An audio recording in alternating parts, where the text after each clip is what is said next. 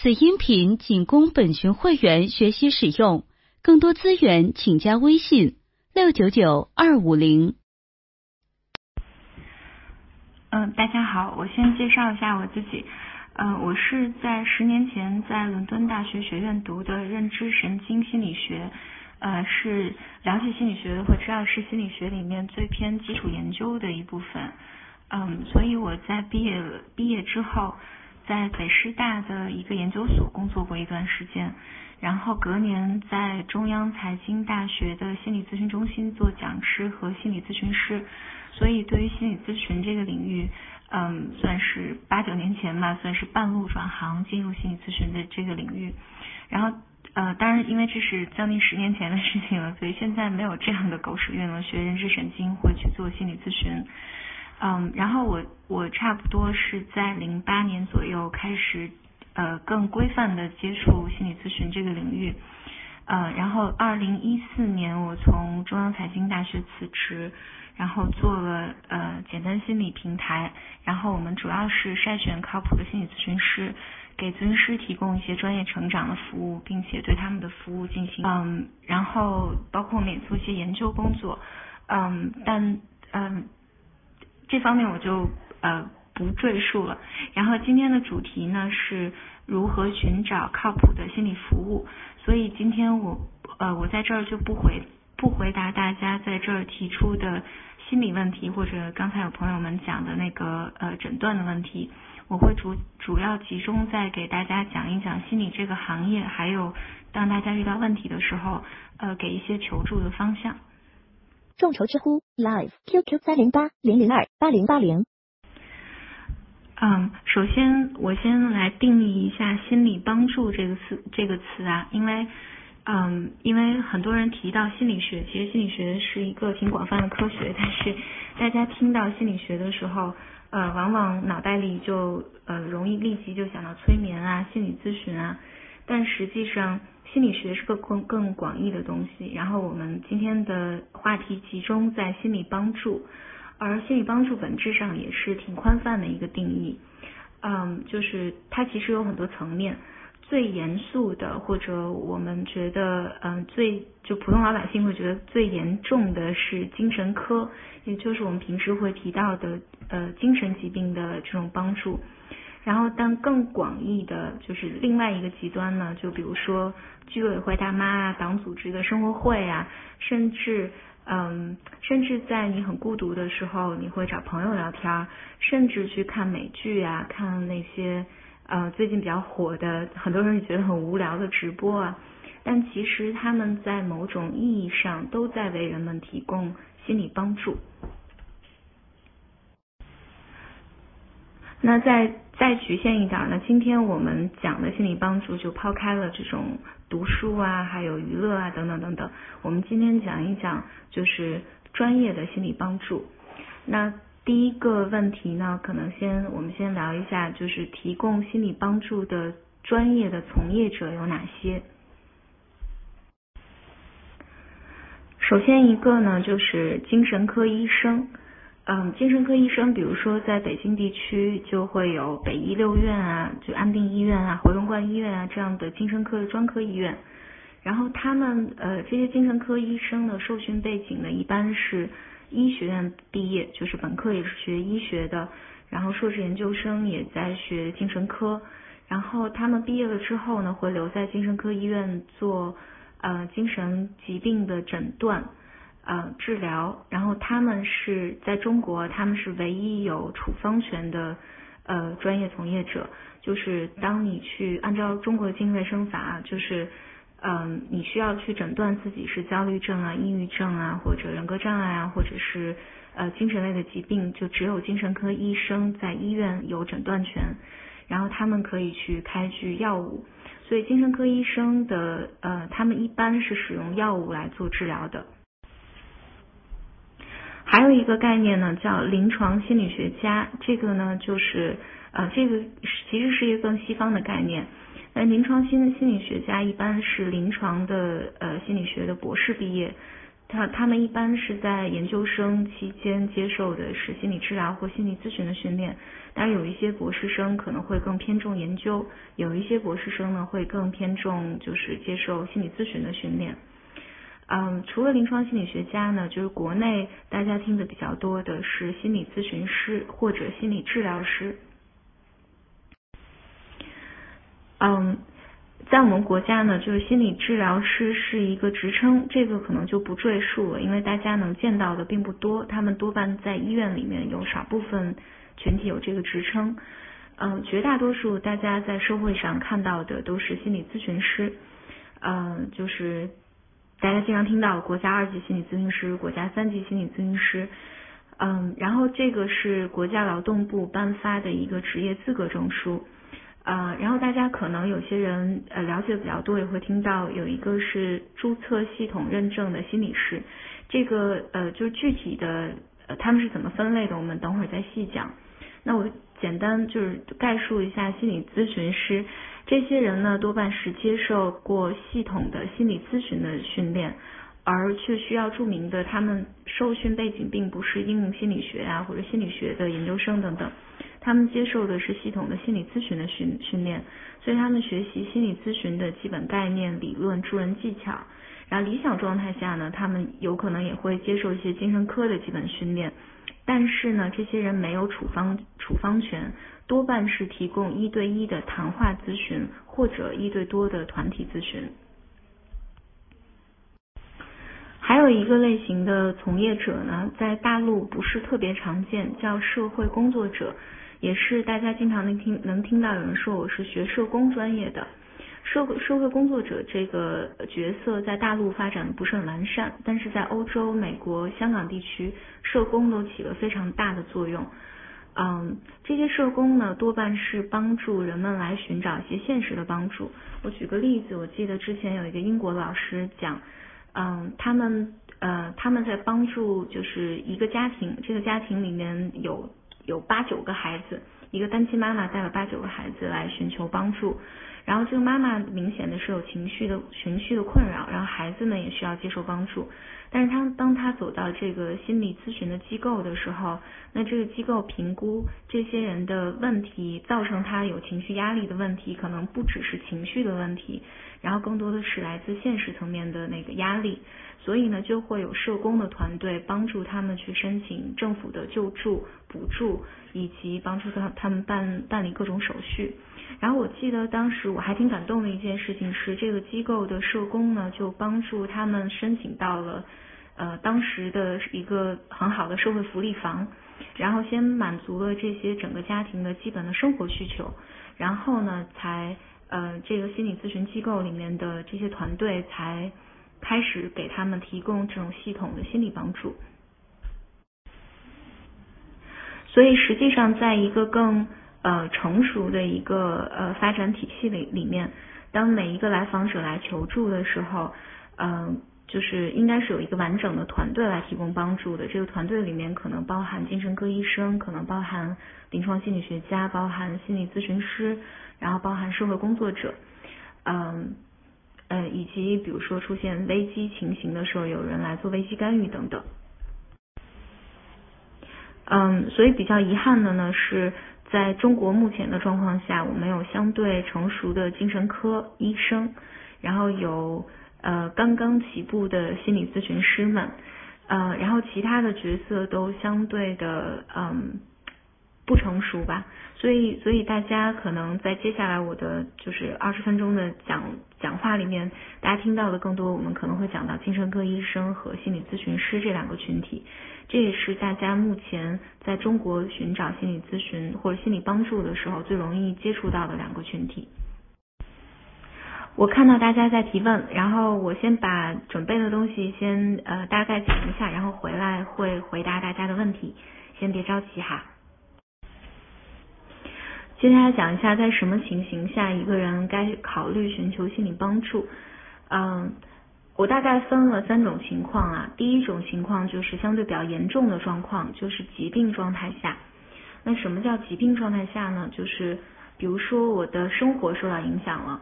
嗯，比如说我情绪特别低落，低落到我平时爱吃的东西都都不去吃了，然后我就是难过的早上没有办法起来按时去上班，呃，我的人际关系可能发生很大的变化，比如说我开始觉得其他人都在说我坏话，都对我敌意等等。嗯，就是这其中有一个呃，可能有人刚才也问到了，就是那我怎么知道什么是疾病状态？就举一个极端的例子，其实是还挺难辨别的一个状态。呃，我记得好多年前我在一个精神科医院实习的时候，呃，当时见到一个病人，嗯，就是我正好跟诊他的整个医生跟他问诊，有一个呃对他的那个疾病史有一个采集，然后结果发现，嗯，就当时这个病人的状态是有一些偏执妄想。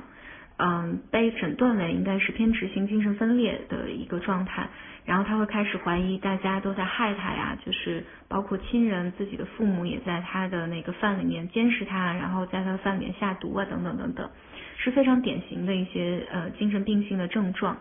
然后，但在跟他的爱人呃去采集病史的时候，爱人有提到说他在过去的差不多十年左右的时间，然后他不断的会有一些。呃，非常嗯奇怪的一些行为，比如说怀疑呃同事在陷害他呀，然后或者是怀疑呃他爱人的异性同事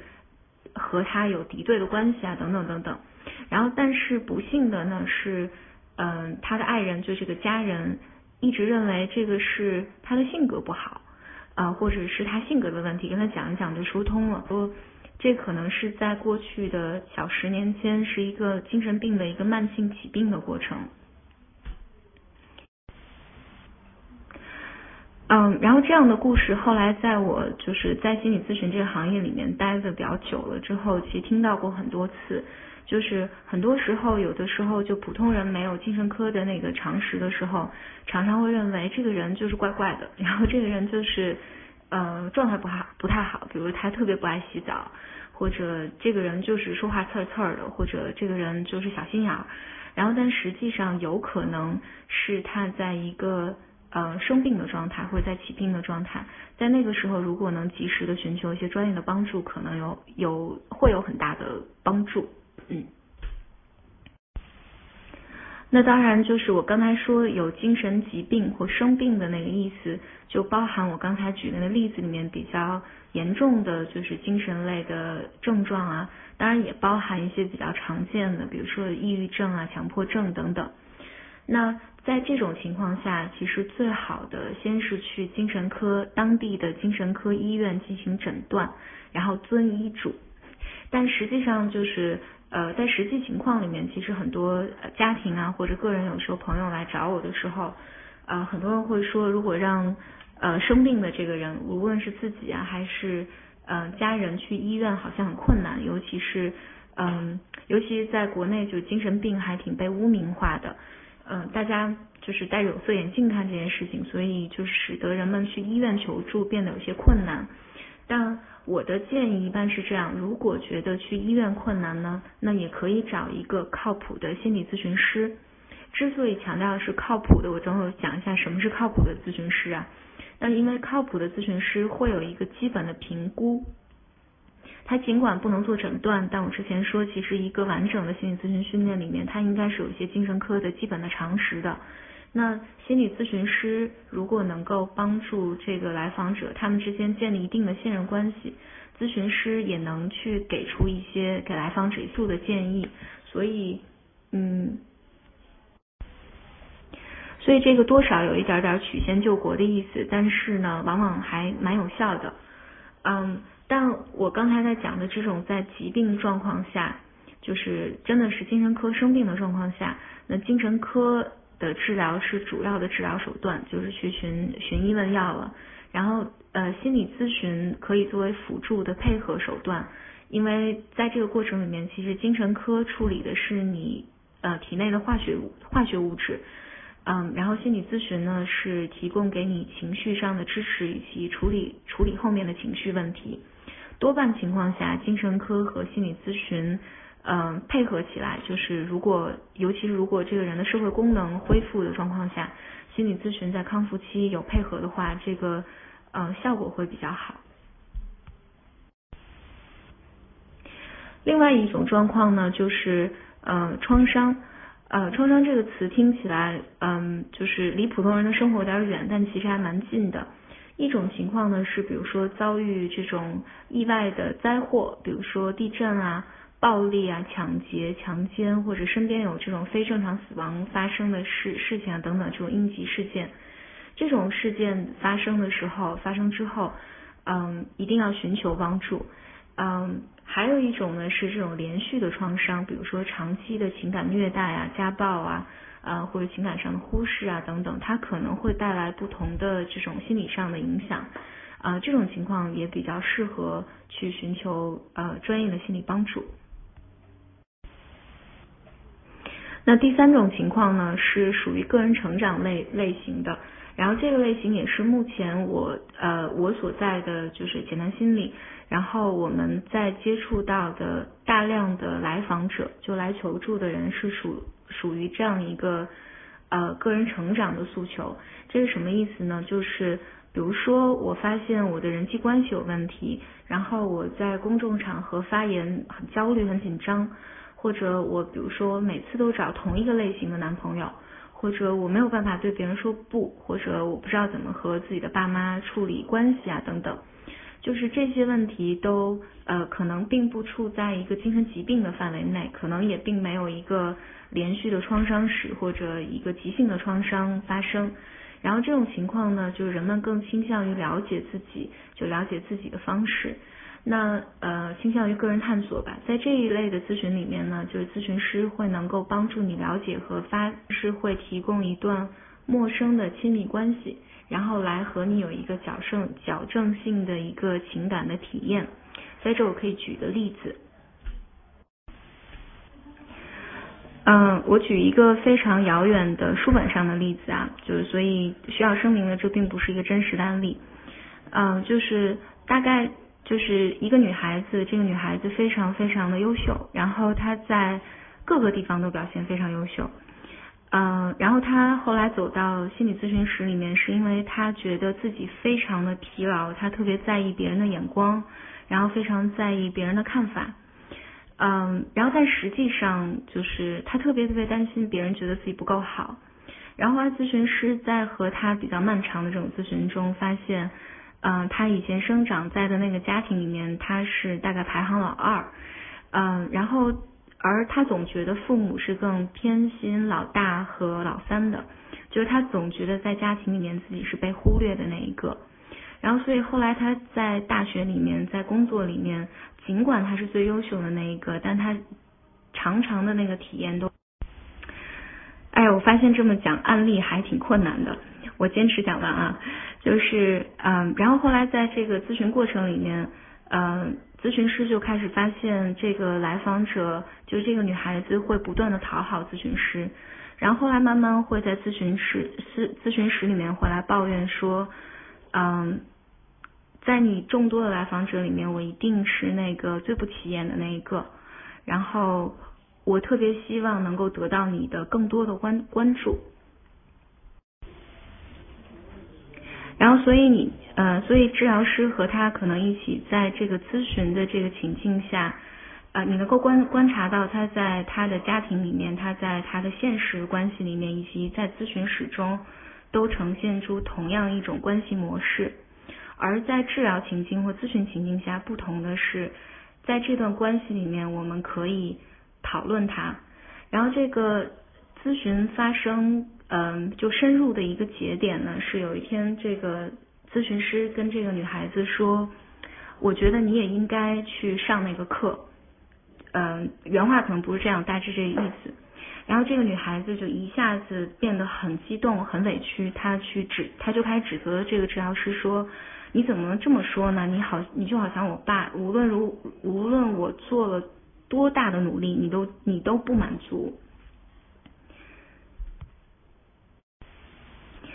然后当这个来访者将他的这个愤怒、委屈，还有他的那些内心的经验带进到治疗治疗室中和咨询师这段关系的时候，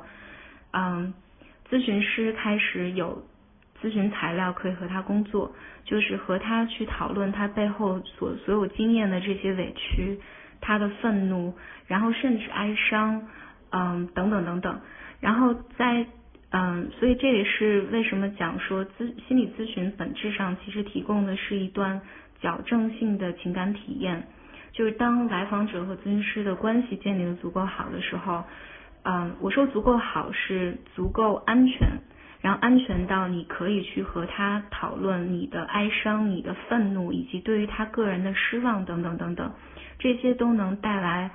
嗯更好的讨论，以及就帮助一个人去更深入的了解自己。这样就回到我刚才，终于能回到刚才，我想起来，我真的想做一个老好人，或者真的想讨好别人，也许是我没有办法表达我的愤怒等等等等。所以心理咨询呢，在个人成长这个阶段呢，它提供的是一个矫正性的情感情感体验，所以它最终的目标呢是帮人们更有意识的生活。嗯，可能没有讲的特别清楚啊，大家之后可以继续问我。嗯，然后我呃第三个问题其实想讲的是精神科治疗和心理咨询究竟是什么关系？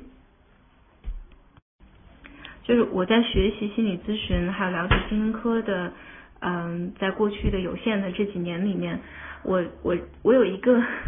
有一个认识是这样的，就是人类对于医学，包括精神呃精神类疾病，可能包也同同样包括整个身体疾病，就人类的人类的认识对此的认识实在是太少了。然后，所以我们现在只能粗暴的去讲，认为心理就是精神疾病，它有一部分是和基因还有大脑的化学物质。有很大很大的关系，所以呢，粗暴的来讲，就是精神科的工作呢是来做生理上，就是你你你大脑里面化学物质物质的调节。比如说，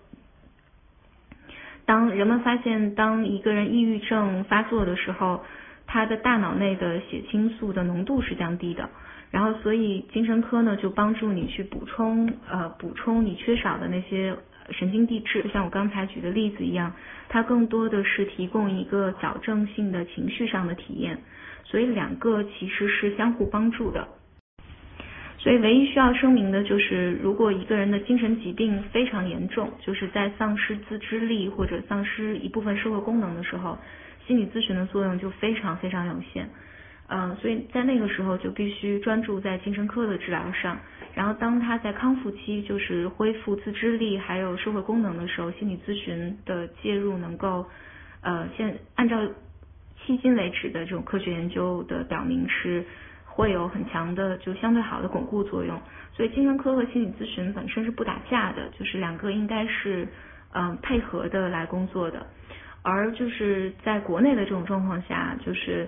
嗯，因为精神科和心理咨询的职业环境还是挺割裂的。然后，如果你不知道该先去哪一个的话，就哪一个容易去，你就先去哪个。就家人更能接受医院呢，就先去医院。因为医院的精神科大夫他也会给你一些建议，你是否需要接受心理咨询啊等等。然后，如果呃你觉得接触心理咨询家人更能接受的话，那就先去找心理咨询师，因为靠谱的心心理咨询师也会也会。给你这种建议，你什么时候应该去寻求精神科的帮助？就是哪个容易先去哪个？这个也是和很多人有时候来问我说，呃，我们觉得需要一个家庭治疗，但是家庭里面有成员不配合怎么办？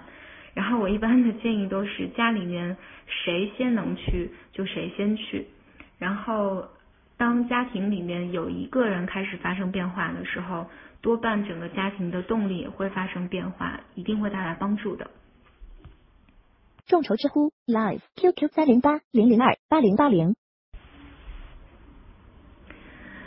那呃第四个问题呢，想讲一下，就是心理咨询里面各个流派是什么意思？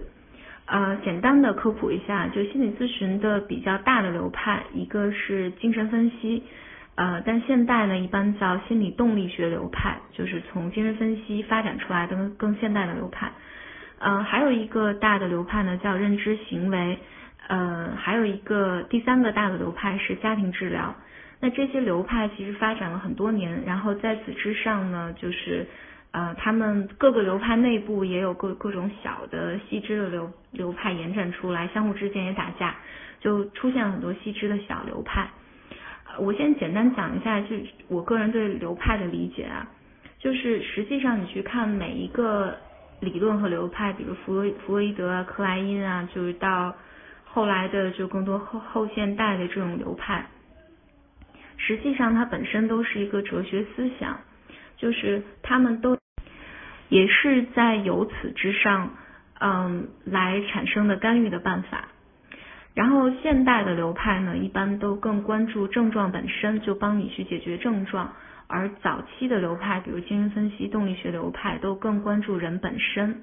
然后，所以这些流派其实本质上没有对错好坏之分，但相对成熟的心理咨询师不会局限在某一个流派，因为你面对的面对的每个来访者都太复杂了，最终呢都会归到咨询师和来访者之间关系建立的基础之上。嗯，接下来呢，我就讲一下，就是中国的现有条件下应该怎么寻求心理帮助。所以我分两部分来讲，第一部分是精神科，第二部分是呃心理咨询。这个会顺便回答一下上面有些同学提的问题。精神科方面比较可靠的，现在就是这种大的精神科医院。嗯，我个人的了解就是，我个人在其他地区我没有那么了解啊，但。我知道北京的安定医院、北医六院，就是我有一些那个精神科大夫的朋友在那边工作，我相对来讲知道他们的整个培训，包括选择太选择大夫，整个体系还是蛮完整的，嗯，这些呃都是还蛮可以信任的。然后如果你觉得，但是因为精神科它的这种诊断本质上，它不像那个。嗯，不像你身体上那个疾病，就是比如说我做一个 CT 啊，或做一个核磁，我能清楚的看到你身体的结构发生什么样的变化。所以精神科的诊断实际上是，呃，我更倾向于它是一个连续谱。所以其实精神科医生经常会给你先给你一个诊断，这个诊断往往比较谨谨慎，然后他会跟你讲说你要来复诊，然后调药。另外一个也根据你情绪的变化以及。他不不断的问诊，他也会调整他的那个诊断，所以呃，刚才有人问到说怎么判断一个精神科大夫的那个诊断靠不靠谱？呃，本质上，呃，这个问题我的建议是，嗯，你选择一个你觉得和这个大夫沟通还不错，然后呃，尽量的定期的复诊，嗯，这个可能是最有效的一个方式。而心呃，接下来我讲一下心理咨询师。心理咨询师这个情形呢就更复杂。大家都知道，国家劳动部从零年左右的时候就开始颁发国家二级咨询师和三级咨询师证书。而这个证书大家也了解到，就是呃，其实相对很容易就可以考得到。所以目前国内心理咨询师的状况更多是我花两两到三个月考一个证，然后再花十年的时间来学心理咨询。所以可以肯定的是，就是国家二级证或三级证并不能，呃，并不是一个可靠的你判断这个咨询师是不是可以执业的一个，嗯，一个保障吧。那你看心理咨询师的时候，你看他什么呢？嗯，就是第一个是你看他的训练背景，就是一个好的心理咨询师，嗯，基本我觉得满足需要他需要满足两个条件吧，就从客观因素上来讲。第一，他应该是接受过呃系统的心理咨询的训练，这个可能包括基础的这种训练，以及某一个流派的系统的训练，多半呢是会持续在两年以上的这样的长程的系统训练。第二呢，就是咨询师要长期的接受督导，尤其督导是什么意思呢？就你可以理解为一个更有经验的呃咨询师，然后来嗯来。来和你一起，嗯，嗯，就是，呃，年轻的年轻的咨询师，其实在受接受训练的时候，比较理想的是，我见一个小时的个案，也要见一个小时的督导。这个督导在这个过程中会来，嗯，会来评估在督导就是在咨询过程中发生了什么，包括给咨询师一些干预的建议等等等等。所以你要评估一个咨询师的时候，第一是他的训练背景，第二他是不是长期的接受督导，以及是否在持续的学习。因为对于一个咨询师来讲，就是他的成长是某种意义上是没有止境的，所以他要不断的、不断的进行个人成长，接受督导以及学习。所以在目前的阶段下，大家去看一个咨询师的时候，你去了解，基本就是他的训练背景以及他是否在持续的学习。那当然有些更实用的，就是嗯，一个是你怎么看他的培训背景。目前中国大多数心理咨询师的受训背景都是精神分析或者动力学取向。这个一方面有一些嗯，我们国家整个历史文化的特征，然后还有一些就是嗯，因为九几年最早进来的呃顶尖的一些系统的训练都是精分取向或动力学取向的，这个是目前的现状。这个和欧美的情形非常不一样。然后就是精精分或动力学取向，其实比较适合一个人做个人成长，就长期的个人成长。然后但是有呃，如果你有一些症状需要处理的话，就比如说强迫症啊，然后或者焦虑或者 PTSD 的这些创伤的这种症状的话，我会建议你可以看看这个咨询师的受训背景中有没有其他流派的训练，比如说认知行为的或者。嗯，EMDR 等等等等，就是其他流派的训练，这是个好问题。呃，现在在国内其实没有一个特别好的办法。嗯，如果我能做做个小广告的话，简单心理上咨询师的背景都是我们一一核实过的。然后，但如果不是简单心理上的咨询师的话，大家是可以在网上搜索一下他他们的信息，以及你预约他咨询的时候，可以嗯。就你有权利提出这个要求，就是我希望了解一下你的受训背景是什么样的，你接受过什么样的训练，然后而且你可以上网，就是他如果告诉你他接受过什么样的训练，你是可以上网去搜索一下这个训练的呃真实性、可靠性以及他们的整个的训练背景是什么样的，因为国内的呃系统的训练嗯并不多，就就那么几个，网上都能搜索得到。然后第二个呢，就是呃，你要看一看这个咨询师有没有接受过督导，尤其是有没有接受过一对一的督导训练，这个在呃这个为咨询师打基础还是蛮重要的。然后这个督导的呃小时数啊，以及他接受什么流派的督导，这个也也可以建议你在预约这个咨询师的时候和他个人核实一下，你可以询问一下。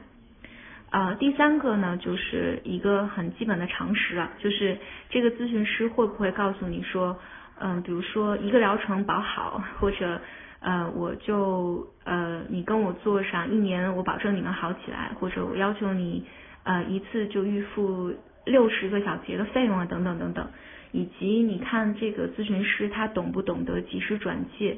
因为本质上心理咨询它是嗯。它是个好的帮助的途径，但它是有局限的。所以，一个靠谱的咨询师，他是愿意而且愿意和你一起来承认心理咨询本质，就可以不用信任他了。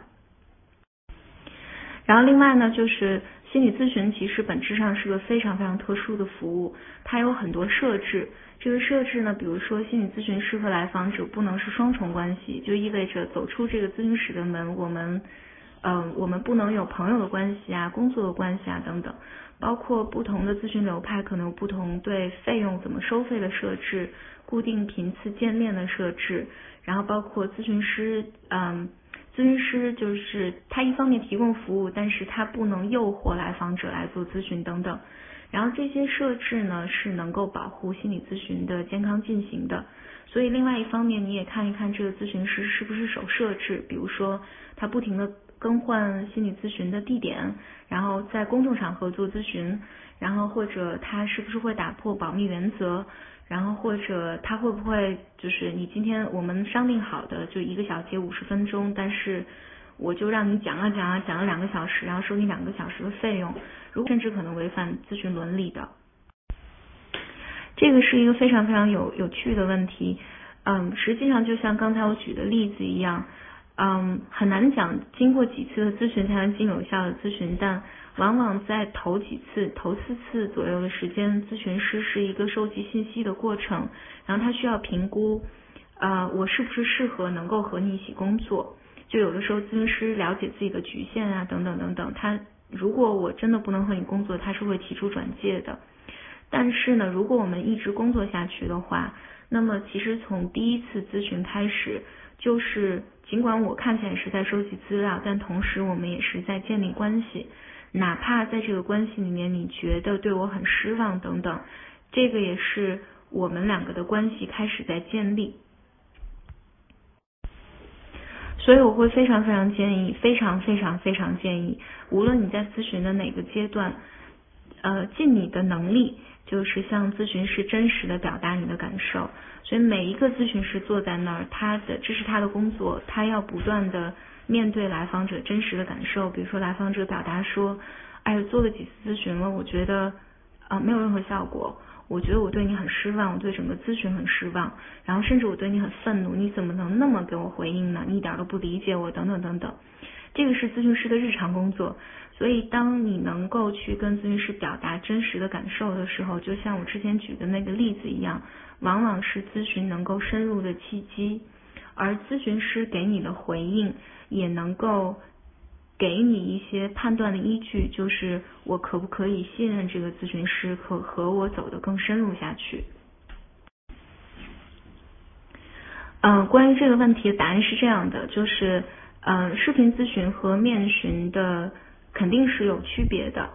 嗯，但就我个人的经验来讲，我分享我自己作为来访者的经验吧，就是嗯，我在前几年的时候，我是在跟北京本地的一个咨询师做咨询，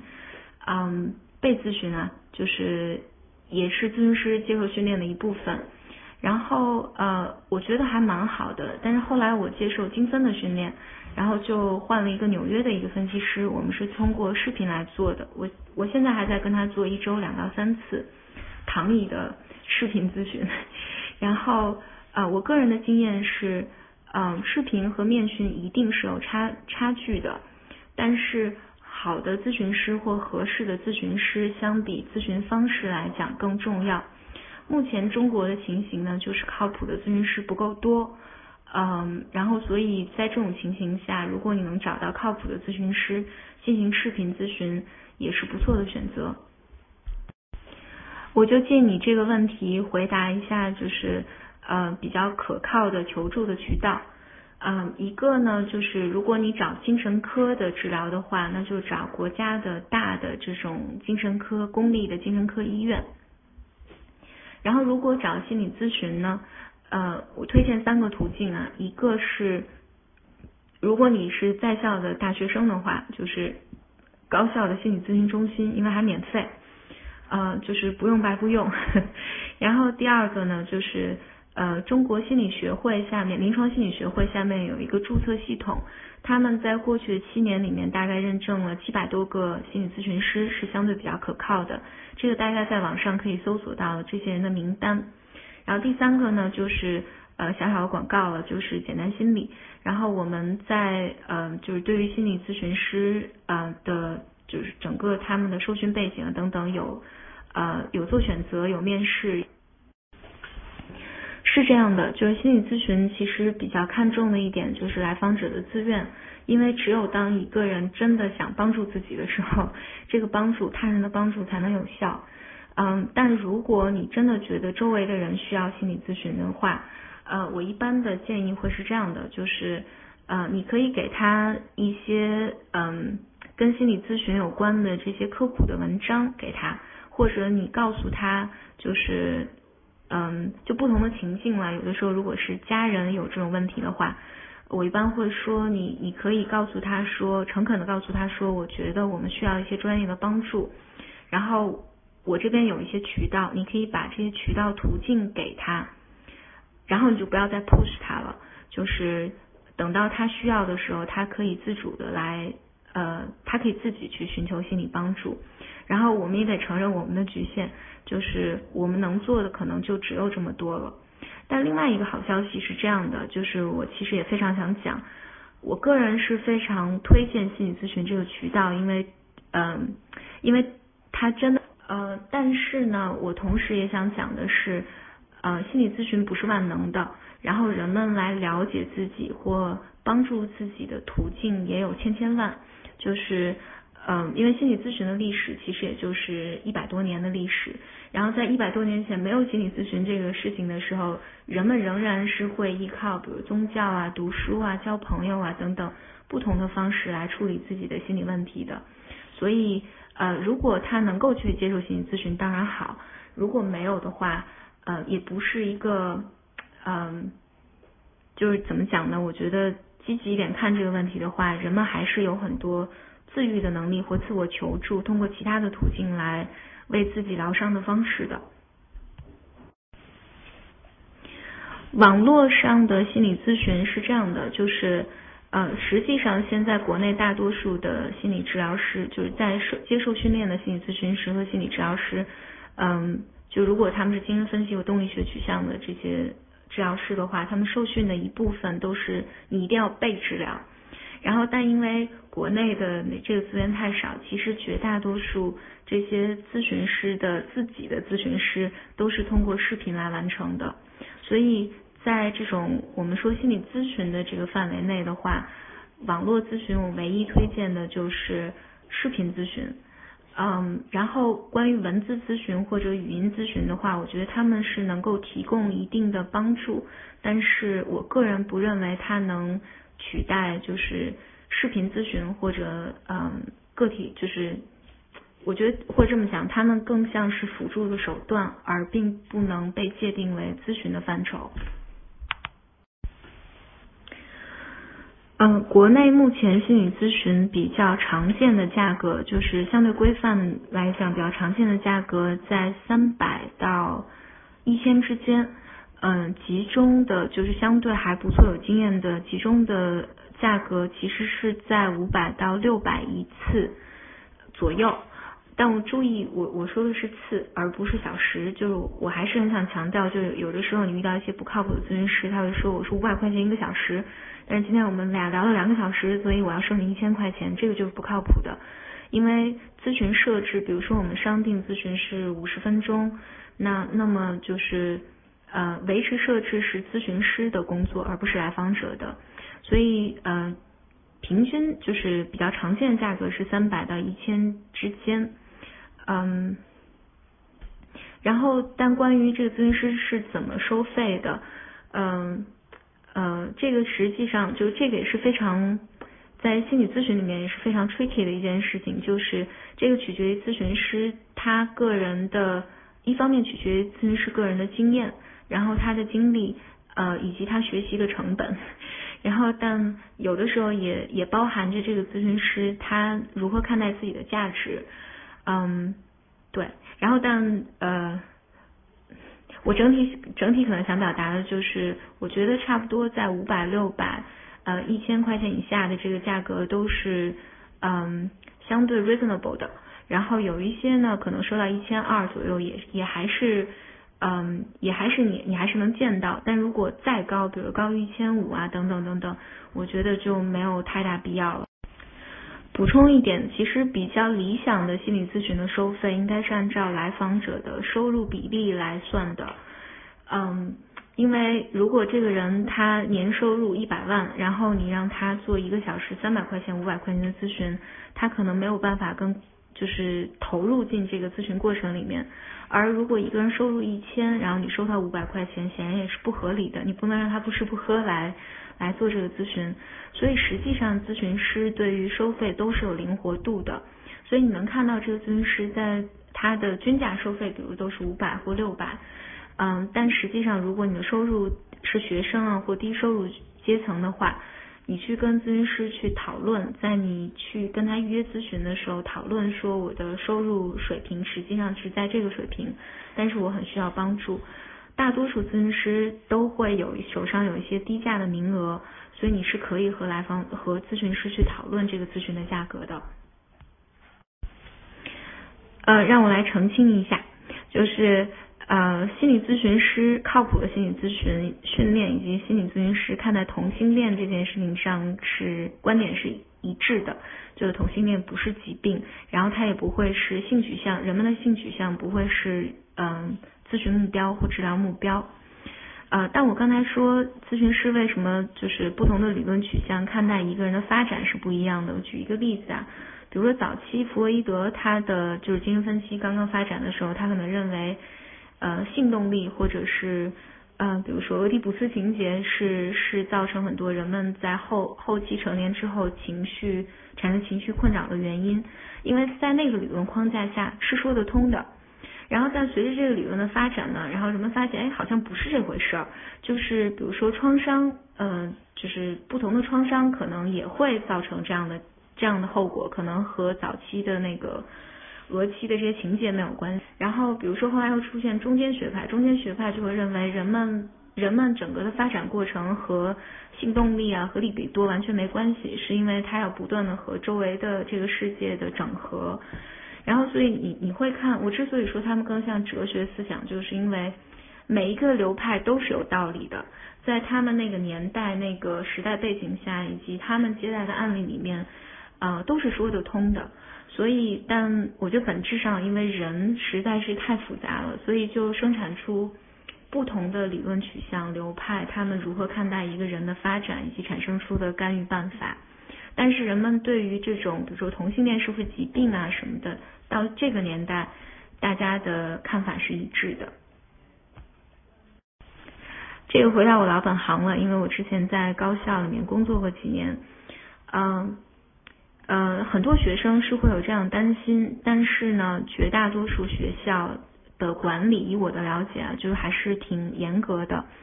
呃，一般咨询师也都会告诉你，甚至我觉得你去预约咨询的时候，也可以和老师谈，就是。嗯，咨询的那个，嗯，咨询有一些打破保密原则的时候，比如说，如果你尤其你在高校的话，你有自杀的风险、伤人的危机啊，等等等等，他们是有一套危机预警系统的。然后，但除此之外，不是在严重的精神疾病或者这种需要呃管理层面来介入的话，你的个人成长问题等等，这些都是严格保密的。就是因为，即便他在高校里面工作，他也需要遵循心理咨询的基本伦理。嗯，我个人不是特别推荐去医院的心理科去做个人成长，是因为公立医院的那个医疗资源有限，所以嗯，其实它的整个的这个社会资源的设置下，其实并不鼓励人们在那里做非常长期的个人成长，但是不排除有一些特殊情况，就是有一些医院的那个心理科的心理咨询师，然后他愿意做。长程的这种呃个人成长类的咨询，所以我话不敢说的特别满，但是相比来讲，我会更推荐在社会上找这种靠谱的个体的心理咨询师来做个人成长类的咨询。两个层面来讲啊，一个层面呢就是我会建议你和医生聊一聊，看医生对你的评估。嗯，然后第二呢，就是如果评估什么都没有，没有任何问题，然后只是你时不时的会觉得不太舒服，那还有一个简单的办法就是，呃，因为心理咨询其实还是个挺艰苦的过程，因为你要花费时间、花费心金钱，还要花费精力去做，跟健身会有点像，就是当你愿意花钱、花时间，然后愿意坐下来和咨询师。嗯，花费长时间的时间来探索自己的时候，可能心理咨询那个时候才是适合你的。嗯，这个确实是挺令人沮丧的。嗯，但是即使有经验的咨询师，在你在咨询的头几次的时候，他会一般不会超过四次。嗯，他会有一个比较相对准确的评估，我们是不是可以一直走下去。嗯，但。嗯，就很很遗憾的是，呃，因为它是一个你和咨询师之间建立一个情感关系的一个过程，就是嗯，咨访关系的一个过程，所以嗯，就有点像找朋友一样，这个效率是很难提升，嗯，但是呢，大多数我了解的来访者不会经历那么多个才找到真正适合的，嗯。关于精神科的诊断，只能在呃医疗场所里面进行，所以只能找精神科的医生。但是寻找心理咨询的话，呃，网络上其实还蛮多好的途径的，就像我刚才推荐的一个是中国临床心理学会的那个注册系统的名录，你可以看到这些咨询师，然后也可以上网搜索他们联系方式。然后还有一个就略有广告嫌疑，嗯，但是我确实还是挺想讲的，就是可以在简单心理上面去看一看，呃，上面的咨询师，大家的受训背景啊等等都在上面，然后也是相对比较靠谱的咨询师。这个我也没有特别好的办法，就只能嗯多做做科普。所以实际上我刚才讲心理工作者的时候，心理帮助者的时候，呃少了少了一个群体，就是心理科普工作者。嗯，就是这个也其实呼吁更多的有心理学或心理咨询背景的人，可以多多写文章啊，多多嗯做一些这样的宣传，然后让更多的人知道，就是嗯。就像你说的心理现象不要被过度病理化，呃，尤其是实际上心真正靠谱的心理咨询师很少会拿一个，比如说人格障碍，或者你是抑郁症患者，或者是你是一个什么什么，很少拿这些疾病的名字来呃扣一个来访者，因为嗯，所以甚至为了避免这个，在咨询咨询师自己在报告报个案报案例或者和同行讨论的时候。我们把这个叫做个案概念化，意思呢就是你到底你是如何理解这个来访者的症状，如何理解他的行为以及思考方式的，呃，所以实际上，嗯，就是不得不产生出的这种心理疾病的名字，可能更多的是为了扣帽子啊，或者是怎么讲呢？呃，用一个名词或者用一个疾病来描描述一个个人，其实是非常。粗暴，而且，嗯，不是那么好，不是那么好的一个方式，所以呼吁有更多的呃感兴趣的心理科普的工作者，可以多做一些科普科普的呃工作吧。你说的这个问题听起来更像是那个嗯精神科了，就是如果呃精神疾病了，如果一个人丧失自知力，就是我其实。嗯，不太知道我自己的感受是什么，或者我的感受其实和周围普通就是呃其他人的感受都不一样的话，那这个时候其实好像听起来更更需要见一下精神科大夫。所以其实际上是当一个人自知力丧失啊等等等等，这个时候家人他的监护人以及家人是有权利呃去联系精神科医院的。你的问题好多，然后我就回答一下就事实的部分啊，就是呃国内发展的落后的原因是因为我们国家的心理学和心理咨询这个领域是一九呃上世上个世纪八十年代末才重新开张的，所以我们的历史要比欧美短非常非常多。然后国内心理学专业比较强的高校，北大、北师大。华东师大，嗯，我记得华南也有一些学校都还不错。国内从事心理学相关研究研究所还蛮多的，这个可能自己找一下。然后，呃，企业上就简单心理，我们自己在做一些跟心理咨询有关的研究，但嗯，也是心理学下的一个非常小的分支啦。中德是国内第一家非常老牌的长城的训练，就相对比较系统了。呃，因为我不太明白你你说那个愤怒情绪表达障碍这个的意思是什么，然后所以我会建议你找一个相对比较靠谱的咨询师来面谈，然后给一些评估，然后你去找咨询师的就遵循，你看他的受训背景啊，是不是在持续学习啊，一个靠谱的咨询师来，嗯，来做咨询就可以。这个刚才回答过了，集中在三百到一千。